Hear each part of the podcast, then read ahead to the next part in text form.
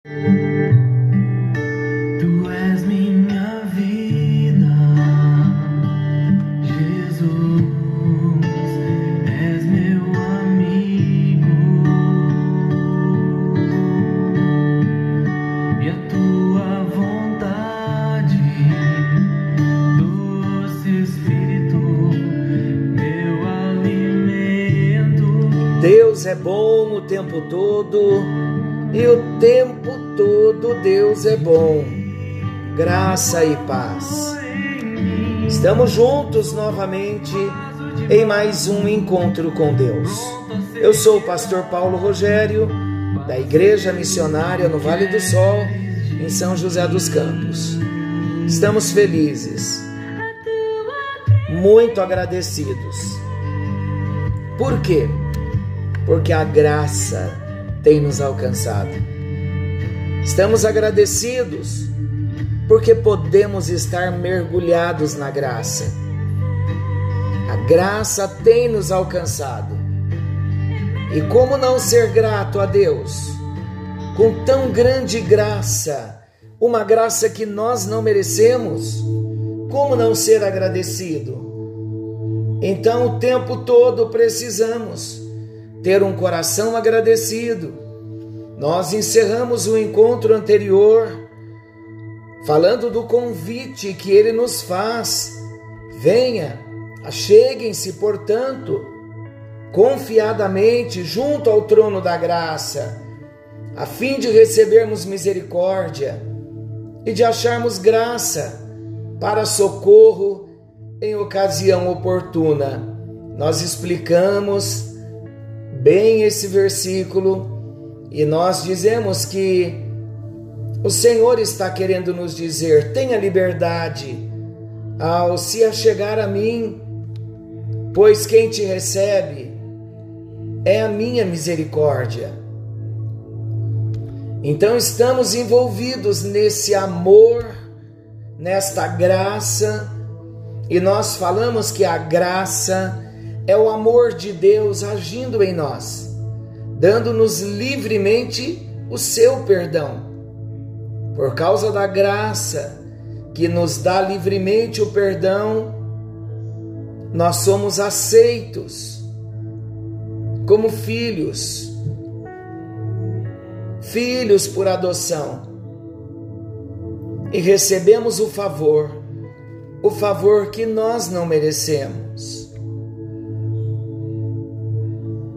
E entrando no nosso assunto hoje, falando da graça, dando uma sequência, a graça, ela sempre será a base do relacionamento entre Deus e os homens, entre o meu relacionamento e Deus.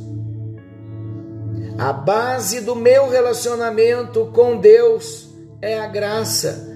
A base do seu relacionamento com Deus é a graça. Em outras palavras, o fundamento do nosso relacionamento com Deus é a graça de Deus. E essa graça de Deus, ela é aplicada desde a pessoa mais correta até a mais pecadora. Então é graça. A graça alcança todos. Tiago 2, versículo 10 diz assim: Pois qualquer que guardar toda a lei, mas tropeçar em um só ponto, tem se tornado culpado de todos. Eu pergunto: quem consegue guardar toda a lei sem tropeçar em nenhum só ponto? Ninguém. E a Bíblia está dizendo, Tiago, Qualquer que guardar toda a lei, mas tropeçar em um só ponto, tem se tornado culpado de todos.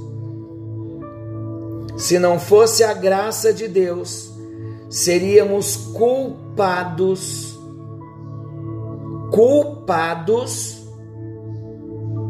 de todas as leis, transgredindo uma ou duas ou três porque somos incapazes de cumprir com a lei. Olha Tiago 2,13: porque o juízo será sem misericórdia para aquele que não usou de misericórdia. A misericórdia triunfa sobre o juízo. Olha a graça revelada, queridos. A graça de Deus, ela não muda o nosso passado. Não temos o que fazer com o nosso passado. Mas a graça de Deus altera sim o nosso presente e, consequentemente, alterará o nosso futuro. Muitas pessoas ficam desesperadas porque não sabem como lidar com o passado.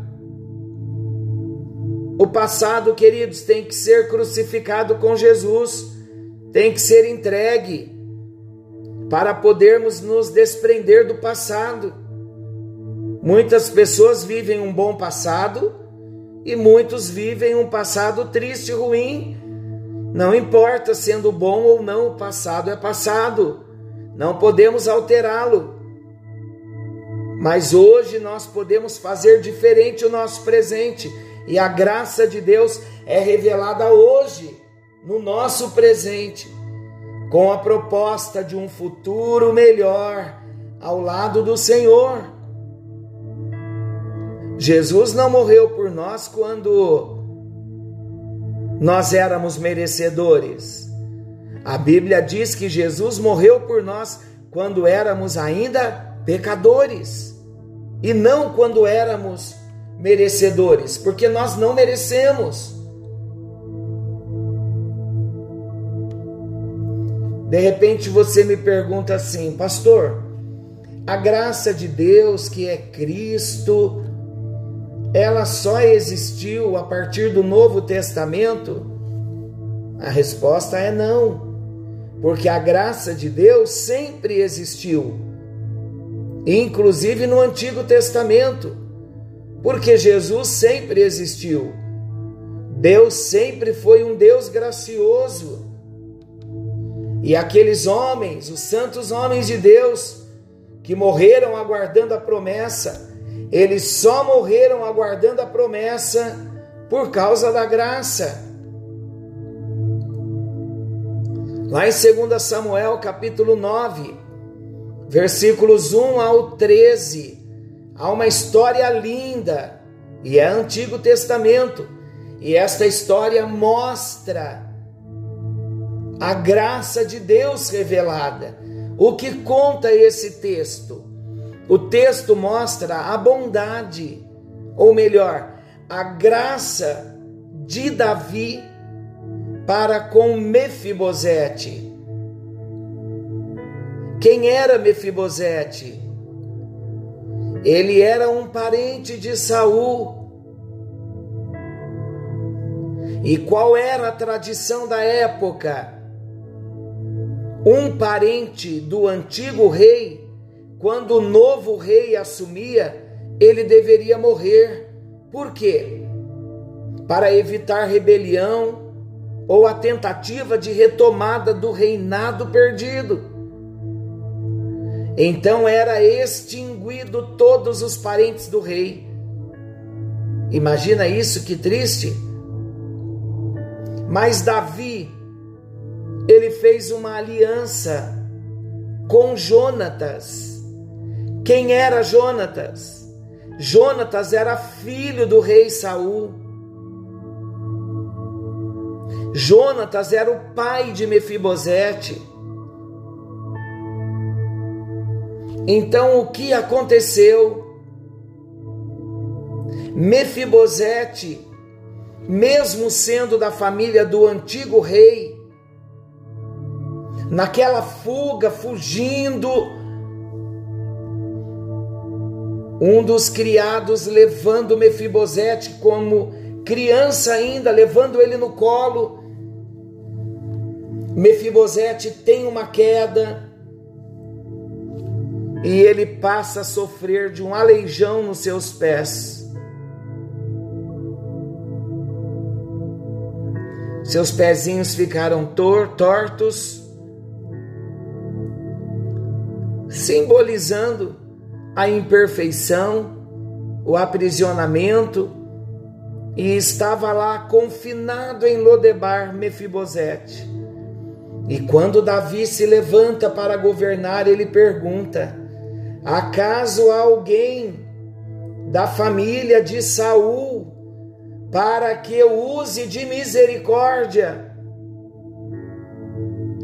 Davi estava oferecendo misericórdia por causa da aliança que ele havia feito com Jonatas, porque o antigo rei, cuja família deveria morrer, era Saul.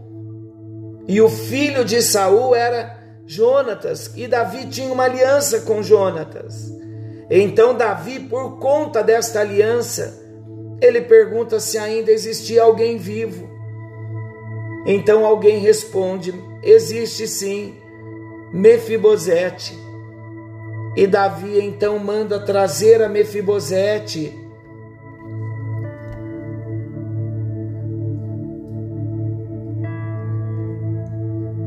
O que Davi faz? Davi está expressando e demonstrando graça a família de, de Saul não merecia morrer. Pela lei, eles não deveriam estar vivos. Mas Davi havia feito uma aliança com Jonatas. Jonatas morreu, mas Davi tinha uma aliança. Deus fez uma aliança com o homem por meio de Jesus. Então Davi, como rei, revela a aliança, a graça, a graça fundamentada, baseada na aliança. E Mefibosete experimenta a graça de Davi. Está em 1 Samuel 20, versículos 14 ao 17. Leia, é um texto maravilhoso. Mefibosete então aceitou essa graça. E sabe o que aconteceu?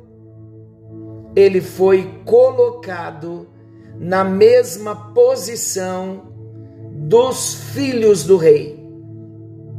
Por quê?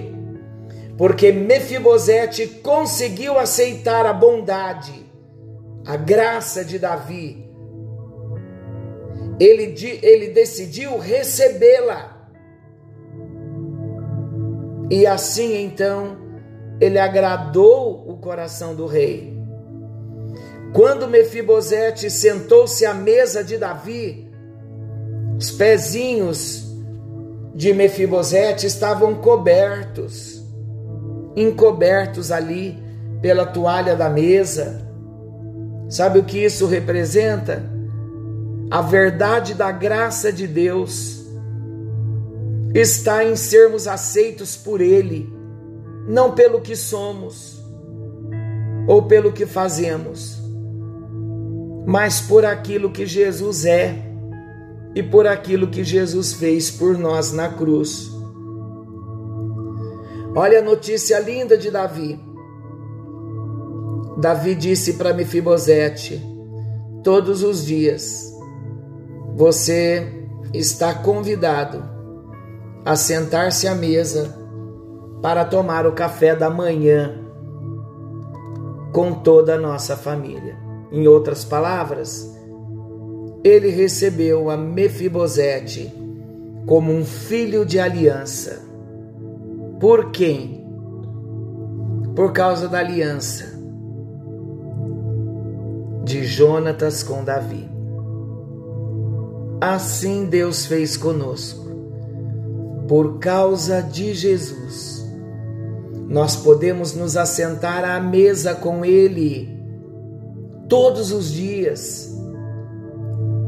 E a verdade linda da graça de Deus está em sermos aceitos por Ele, não pelo que nós somos, ou pelo que nós fazemos. Estou dando ênfase, é importante relembrarmos isso mas por aquilo que Jesus é e fez por nós na cruz. Do mesmo modo, Mefibosete merecia morrer. Ele era parente do rei, do rei anterior. Mas Davi não permitiu que ele morresse, por causa da aliança com o seu pai. Ah, que verdade maravilhosa! A graça será sempre a base do nosso relacionamento com Ele, com o nosso Deus. Ela é aplicada desde o mais pecador ao mais correto, de igual forma. Somente Jesus, somente no Evangelho, somente na Bíblia Sagrada, que se escuta sobre a graça de Deus e que se vive a graça de Deus. Queridos, mesmo após a queda do homem, Deus não desistiu de ter a sua criação de volta. Essa separação desde Adão, que Adão trouxe, até chegar a nós, essa separação causou um vazio no homem, um vazio que somente Deus pode preencher. Viver na graça é ter um relacionamento verdadeiro e sincero com Deus um relacionamento de confiança, uma confiança verdadeira em Jesus. O único motivo pelo qual nós viveremos a eternidade com Deus é a Sua graça, queridos, é o que Ele fez por nós, derramando o seu sangue na cruz, derramando o sangue do seu Filho, não há outro motivo. Viveremos a eternidade com Deus por causa da graça revelada em Cristo Jesus. Por isso que Paulo escrevendo aos Romanos, ele diz: "Agora, pois, já nenhuma condenação há para os que estão em Cristo Jesus." Meu Deus, como não agradecer ao Senhor? Porque a graça de Deus é um presente gratuito que está à nossa disposição. Basta aceitarmos, para assim deixarmos Deus transformar a nossa vida a cada dia. Lá em Apocalipse 22, 21, sabe como a Bíblia é encerrada? Diz assim: A graça do Senhor Jesus seja com todos a graça revelada em Cristo encerra o novo mandamento, o novo testamento. Então nós temos esta promessa de vivermos uma eternidade com Deus, não pelos nossos méritos, mas pelos méritos de Jesus. Senhor amado, Deus poderoso, nós te agradecemos pela graça de Jesus. Te agradecemos porque entendemos também que os santos do Antigo Testamento viveram aguardando a promessa por causa da graça. E vimos um exemplo da graça na vida de Davi para com Mefibosete, o amor de Davi com Mefibosete por causa da aliança que ele havia feito com Jonatas. Ó Deus, nesta hora, nós nos firmamos em fé por conta da aliança, dependendo da graça.